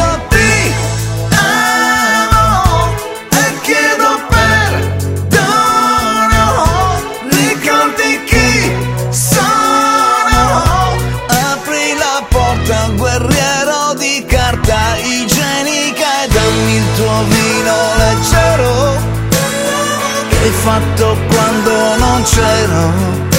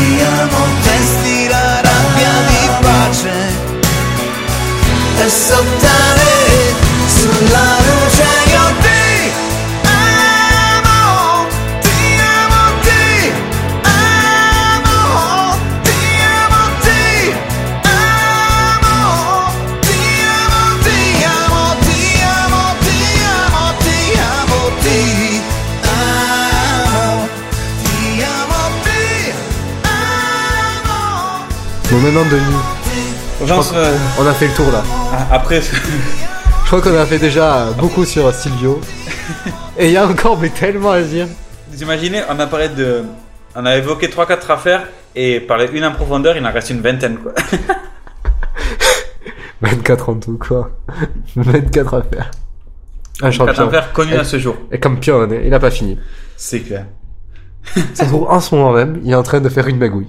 Ah, je sais pas. Par contre, il est plutôt en train de faire des implants, mais. Et un petit lifting, du botox et tout, petit quanté. Et on en parle. Bon, bref, parlons un peu et parlons culture. Donc parlons bien. Arthur euh, vous a préparé une petite chronique musicale. Comme pour changer. Même si, pour changer, mais en même temps, tu fais un peu comme Berlusconi, quoi. Dans, Je- les je- marmites, les, les, les bonnes soupes, quoi. je tourne en rond, les Et mêmes bon. blagues, les, les bonnes vieilles recettes. Mon, mon ami Léo Lemont sera d'accord avec moi, c'est quand même euh, musicalement moyen, mais bon. Je ne suis pas d'accord. C'est. Non? C'est la radio de la liberté d'expression. On va pas briser notre amitié pour, euh, pour ce qui suit. Merci bien, Denis, pour ta liberté que tu m'accordes. Je vous propose donc une... Conditionnel. à 22h avant d'entrer à prison. avec un petit bracelet. Je vous propose une petite escapade dans l'univers de Queen. Ce groupe a été formé dans le berceau du rock, comme vous le savez, en Angleterre, à Londres, la capitale. C'est Liverpool, le berceau du rock, monsieur. C'est vrai. C'est les Beatles. Mais je parlais de l'Angleterre. Ah. Est-ce que Londres, c'est vraiment l'Angleterre Est-ce que Paris, c'est vraiment la France? Je ne sais pas. Londres et Londres, oui. Bon, parlons peu, parlons bien. Donc, Les auditeurs s'impatientent. donc, les auditeurs s'impatientent que je dise que Freddie Mercury est à la tête de ce groupe. Oh Qui le cru, qui le cru Heureusement que j'étais assis. Heureusement que j'étais assis. D'ailleurs, euh, il y a un biopic euh, sur Freddie Mercury qui était prévu avec Sacha Baron Cohen à qui je devais jouer Freddie Mercury. Oui. Au final, euh, il s'est retiré. Ils avaient commencé à tourner et tout, et puis c'est clashé avec le réalisateur. Merde. Ça, je bref. pas ça. Donc bref, oui, revenons. Donc la marque de fabrique de Queen, qu'est-ce que c'est? Des chansons complexes. Ah, je crois que c'est la moustache. Non, ça c'est Freddy ça. Hmm. Des chansons complexes, polytones. En fait, je... Très bien. Ah, je vais dire l'histoire du mot parce que en fait, je me suis dit bon, c'est exactement l'inverse de monotone. Je me suis dit polytone, ça existe? Alors, comme un bon un bon augure, je vais sur Google et je tape polytone. Et là, je vais sur Wikipédia, car oui, il y a une page Wikipédia qui ce que c'est que polytone. Hmm. Et en fait, c'est un mot qu'a créé Voltaire. Sérieux? Ouais, juste pour l'occasion. Parce que comme, comme moi, il a eu la flemme de trouver le mot qui correspond à l'inverse de la monotonie. Donc, euh, polytone. Dans le groupe, Voltaire, si tu nous écoutes, ben, je suis là. François-Marie. Le, le rock englobe les différentes parties de la musique, qui est donc tantôt classique, t'as des parties rythmiques, et même saccadées à un rythme presque militaire. Hmm. Il faudra attendre en 74 pour que Queen rencontre le premier succès avec l'album Sheer Heart avec l'accent français, She Heart Attack avec comme chanson phare Killer Queen. Mais bon, maintenant passons aux choses sérieuses.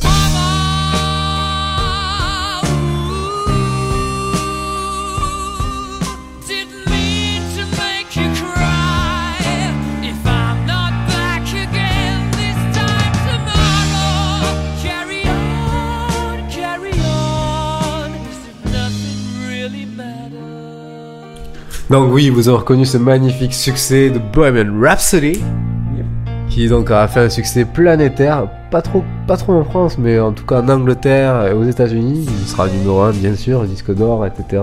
Pendant plusieurs semaines à la tête des charts. À l'époque, on avait Jodassin, donc euh, voilà. T'avais une On grosse concurrence quoi. T'avais Claude François, Jodassin, euh, Dalida. Enfin voilà, le protectionnisme français était là quoi. Hmm. Claude François, c'était électrique en plus. C'était assez. Il aimait les, ouais. Il aimait les mecs, ça pulsait là comme ça. Il a envoyé au taquet quoi. C'est ça. Donc en fait en 77, Queen sort News of the World, album bien plus rock que le précédent, avec cette fois-ci des titres plus courts. Le premier carton est We Will Rock You.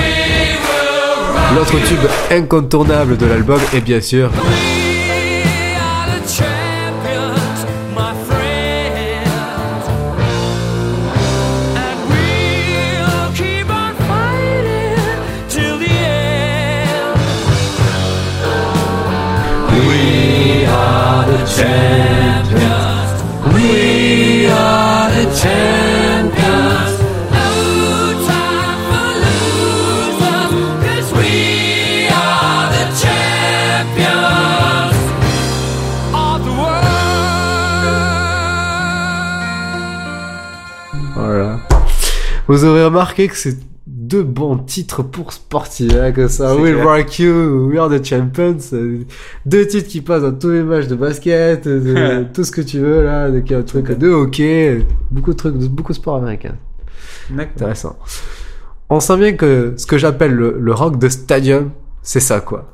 J'imagine là Freddy, en plein milieu d'une enceinte de 100 000 personnes, toutes conquises, quoi. Avec derrière des guitares, des Stratocaster à balles. Je le vois s'avancer devant le public, devant cette foule, s'élever. S'élever devant cette foule uniforme et hypnotisée. Et là, avec des gros accords. Et puis Freddy qui porte avec sa voix angélique. Avec cette voix, une opérette, quoi. C'est magnifique. Et deux ans plus tard, le groupe renouvelle avec le succès. Ils sortent l'album Jazz et le classique Stop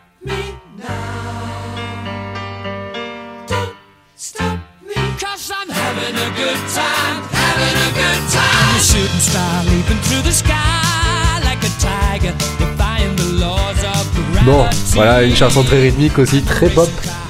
C'est un peu moins rock, très très pop. Mais dans cet album-là, en fait, dans la piste numéro 1, il y a un véritable ovni. Un ovni que Stephen, euh, de- Stéphane euh, aime beaucoup. Stéphane G, si tu, nous, si tu nous écoutes. Ce que Stéphane aime beaucoup, euh, c'est quand même euh, ce que peu de gens aiment. Eh ben, Non, moi, c'est vrai, pas critique, c'est. Ben, moi j'aime bien. Alors en fait, c'est- Voilà. c'est- la chanson qui présente dans la piste 1 C'est s'appelle s'appelle Mustapha. Et donc vous allez écouter un extrait de cette chanson qui est absolument barge. Mustafa, Mustafa, Mustafa Ibrahim. Mustafa, Mustafa, Mustafa Ibrahim.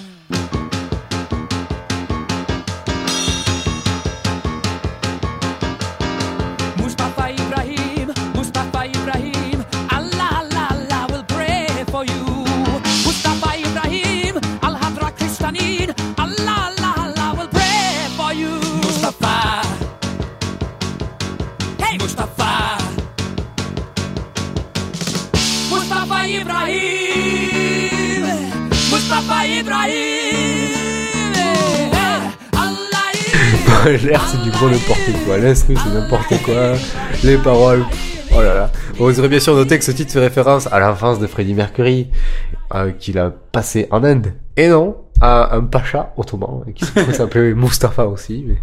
mais en fait cet album... Je crois que c'est Mustapha Latraci. même pas. Même pas. C'est même Ah, pas lui. Désolé. c'est- Ça aurait pu être tout à son, tout à son honneur, mais peut-être qu'il n'est pas aussi grand que ce cher Mustapha euh, Peut-être présent. sur, le prochain album de Queen. Oh. J'espère.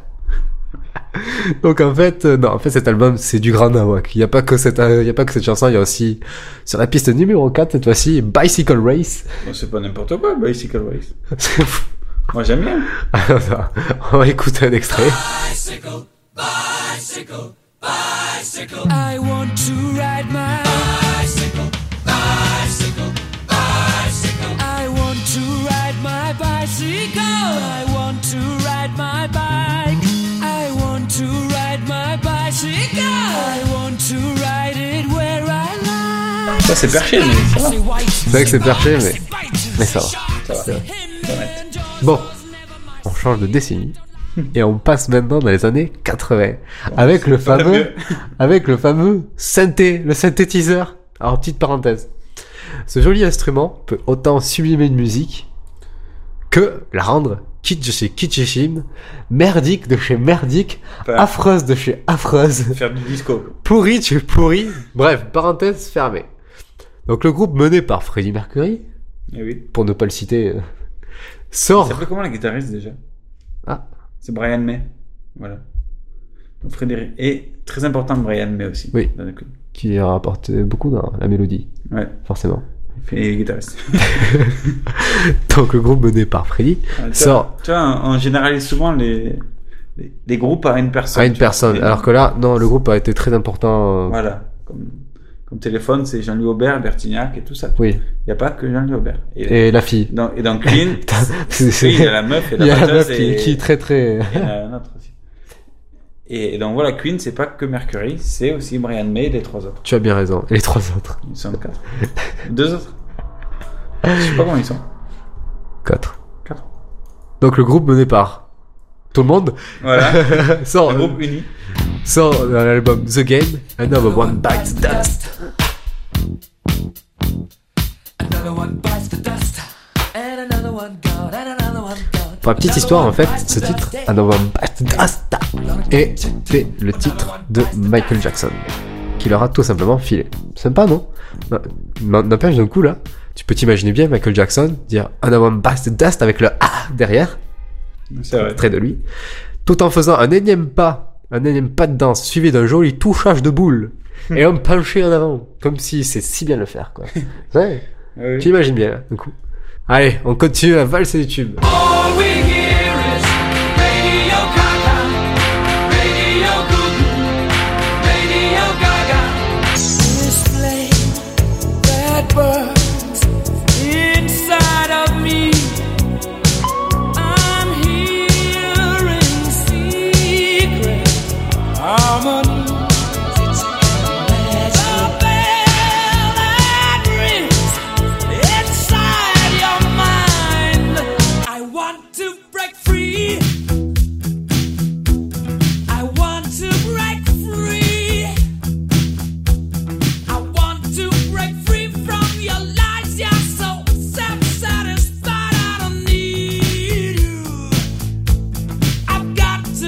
D'ailleurs, cette dernière chanson, sur cette dernière chanson, avant To Break, to on, peut voir qu'il est déjà très amaigri, très aminci, un peu fatigué, mais très très très très très maquillé. Et en fait, donc les années 90 sont les dernières années de Queen et leurs titres sont tout aussi restés dans la mémoire. Mais en fait, voilà, pour venir à pourquoi il était très maquillé, c'est parce que euh, il y avait une rumeur qui courait à l'époque, qui sera ensuite vérifiée, c'est que Freddie Mercury est atteint de SIDA. Voilà. Donc voilà, il- c'est quelqu'un qui était très fatigué à cette époque-là, dès la fin des années 80, dans la chanson I Want to Break Free. Et donc du coup, euh, il essaie quand même de, de lutter, de faire des chansons. Et donc ils, ils feront leur, ils, feront leur dernier album, malgré que l'état qui se, qui se dégrade de jour en jour. Voilà. Ce dernier album s'appelle Innuendo, il sort en 91. Et au fait, t'as pas précisé que Radio Gaga a donné son nom à Lady Gaga. Oui, oui. Est-ce que c'était vraiment important? Ouais, quand même. C'est beau de parler de l'histoire. Donc, on finit cette jolie escapade. N'est-ce pas, Denis? Dans le monde de Queen. Dans Voilà. le profond de Queen et de Freddie Mercury.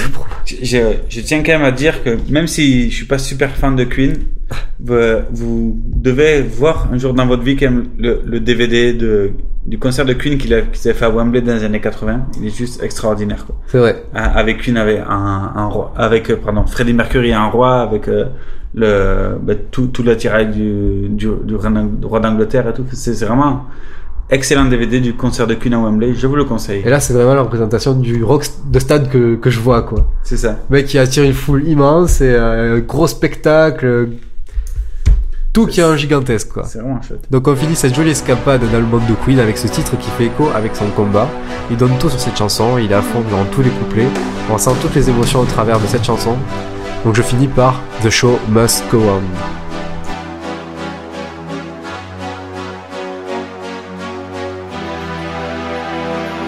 Empty spaces, what are we living for? Abandoned places, I guess we know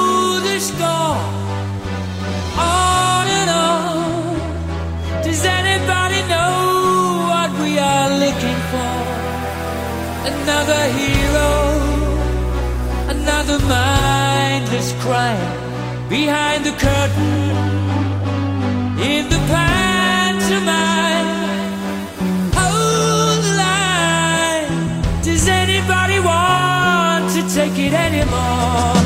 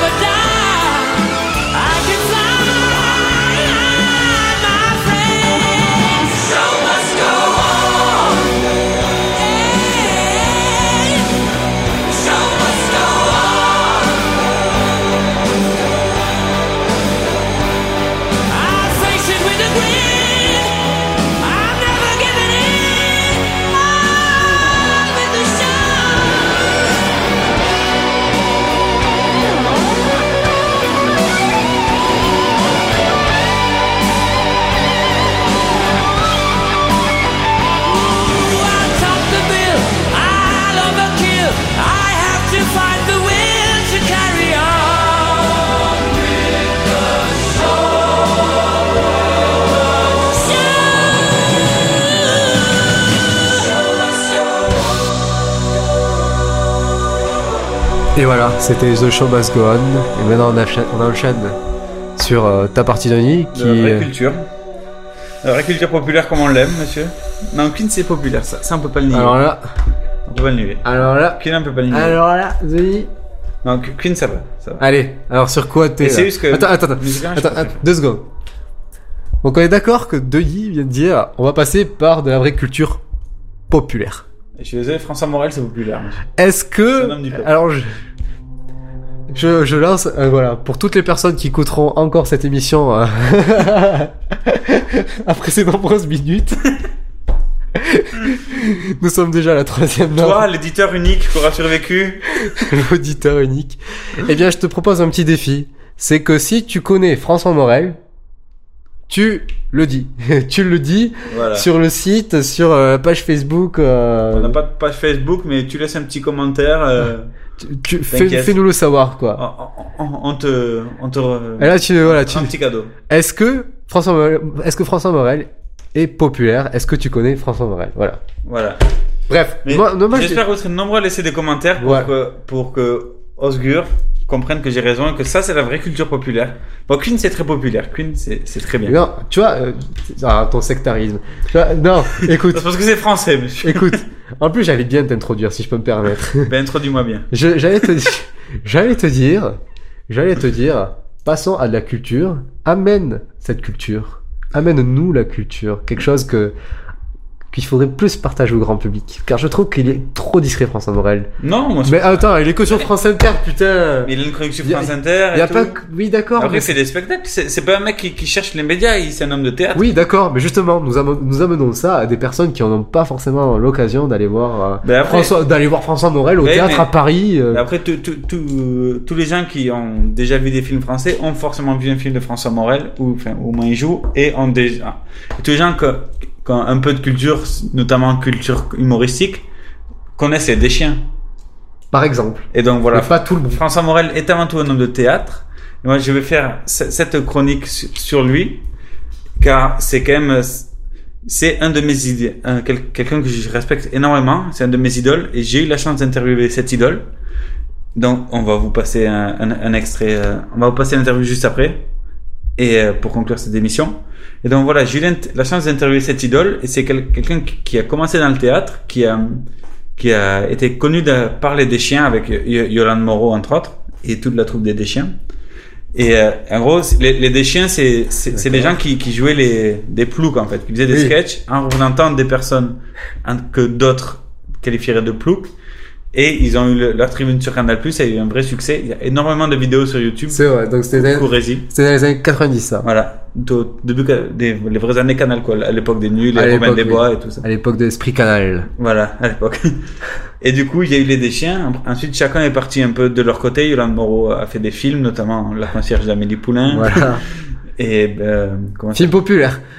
Populaire.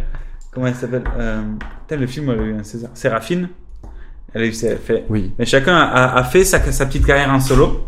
Mais et François Morel a surtout fait énormément de théâtre. Il a fait une adaptation très réussie de hum, du Bourgeois gentilhomme. Il y a 5 ou 6 ans. Et, et maintenant, il fait une chronique sur France Inter tous les vendredis qui est, qui est souvent très bien écrite. Oui. Vous pouvez écouter en, en podcast sur le site de franceinter.fr. Voilà. C'est dans la matinale du, du vendredi. Je crois que le, le jeudi c'est François Rollin et le vendredi c'est François François Morel. Morel. Et euh, c'est souvent très bien écrit. Il a aussi euh, il a écrit quelques bouquins faits à base de ses textes, euh, de- des chroniques.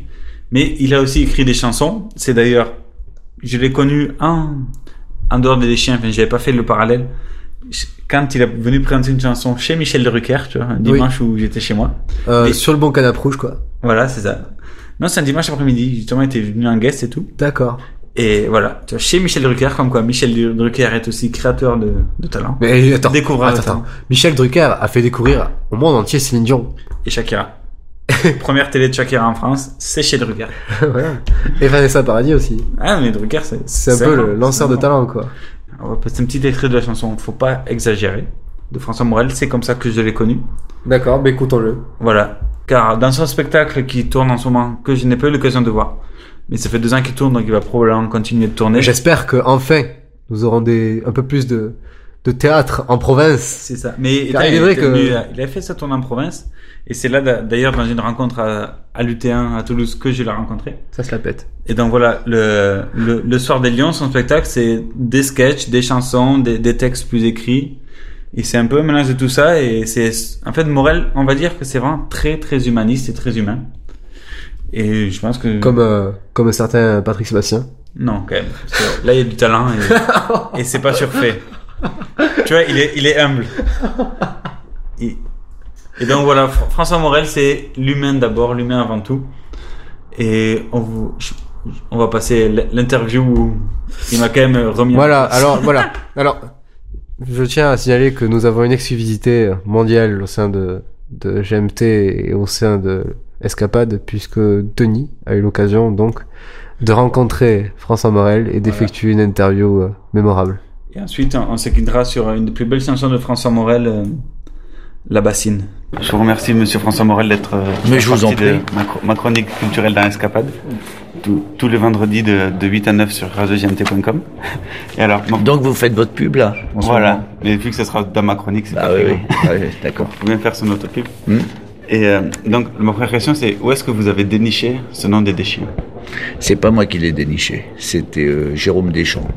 Euh, il y avait un petit jeu de mots, je pense, entre son nom, Deschamps, et, les chiens. Et puis parce que sans doute que c'était une façon de, montrer des gens qui n'étaient pas souvent montrés, euh, qui étaient un peu traités comme des chiens dans la société. Et on avait un côté comme ça où on, vire les chiens comme ça, on donne un coup de pied dans, et puis ils reviennent quand même.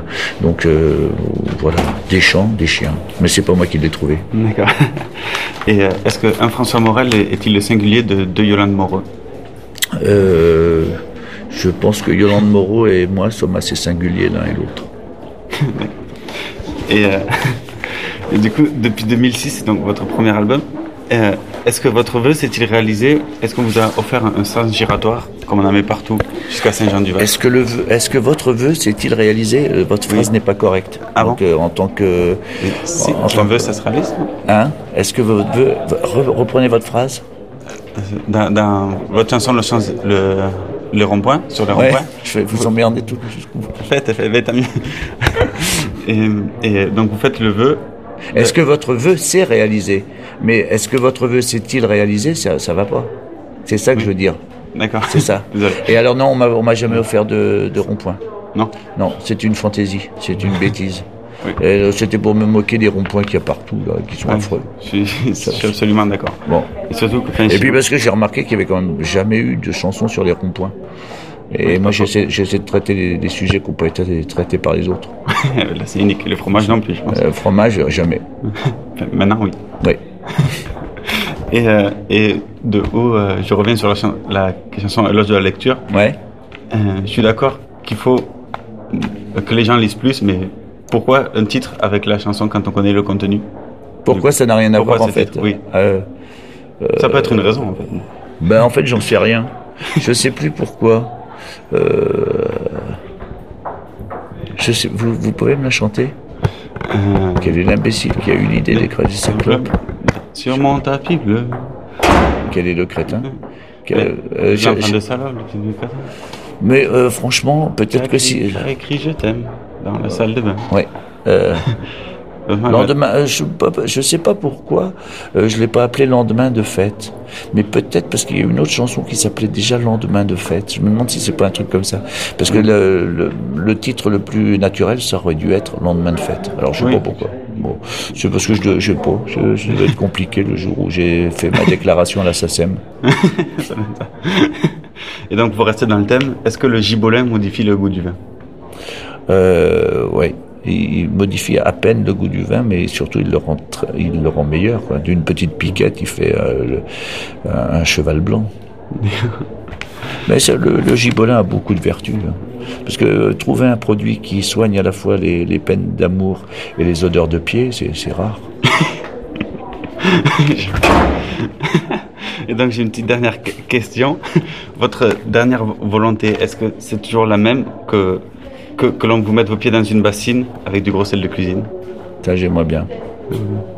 Ça, je- si ça pouvait J'aime énormément cette, cette Ouais. chanson. J'aime bien la chanter en scène. moi. Vous aimez surtout les chansons en fait. euh, Mais j'ai pas eu l'occasion de. Bah pourquoi vous voir. venez pas me voir? Mais, mais, mais je savais pas que vous y étiez là. Et, avoir su, j'aurais été hier à, à Honnay-le-Château dans l'Aveyron chez moi. Mais... Ah oui, c'était chez vous là? Ouais, mais là, euh, bon, j'ai étudié à Toulouse, mais. euh, Ah c'était bien Honnête Château là. C'était super. D'accord. Une belle salle en plus. La baleine, ouais, elle est, Ouais, est ouais, chouette.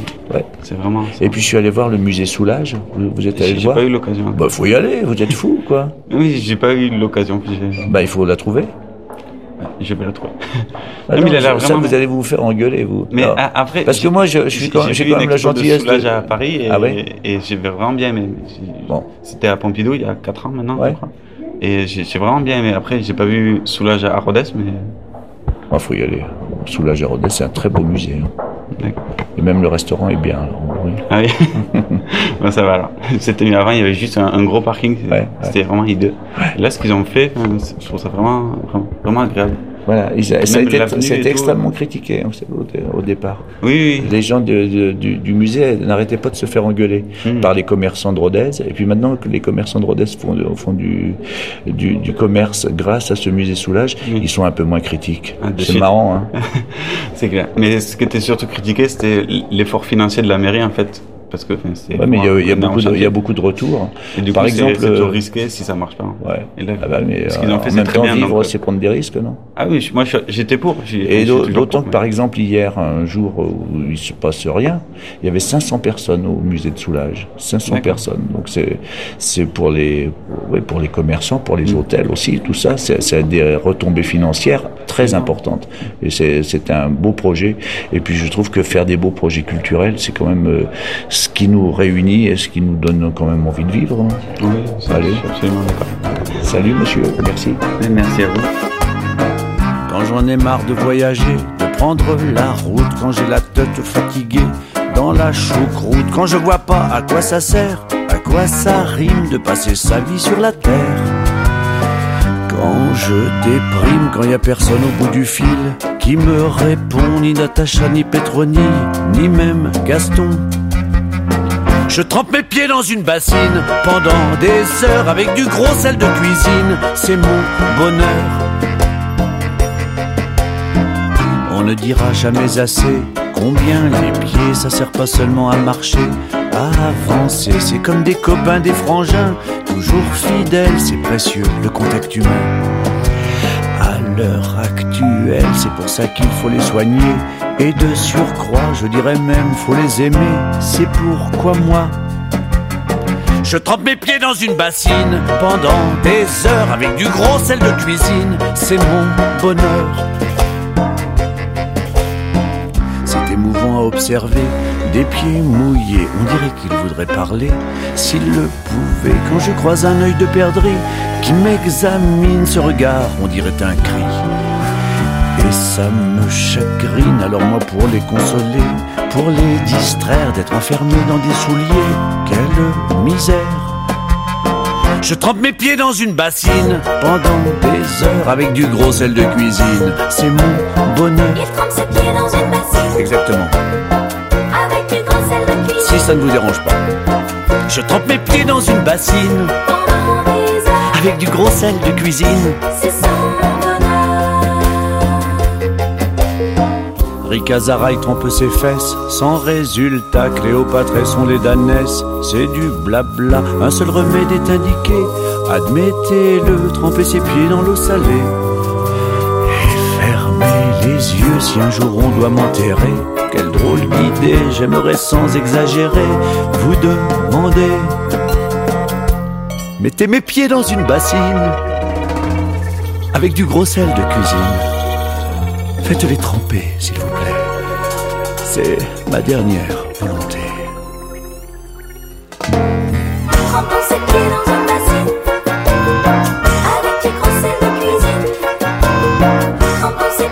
Pas trop Comme ça, c'est bien.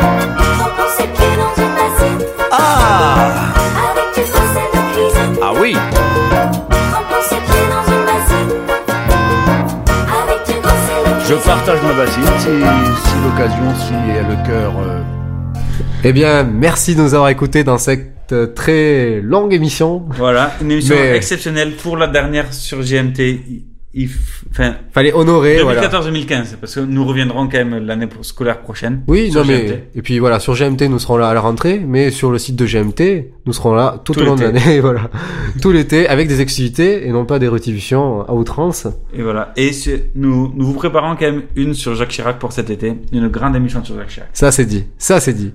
C'est la première fois qu'on vous dit quelque chose. Hein. Alors Voilà. là, notez-le, notez-le et soyez, enfin, estimez-vous heureux. Franchement, estimez-vous. heureux.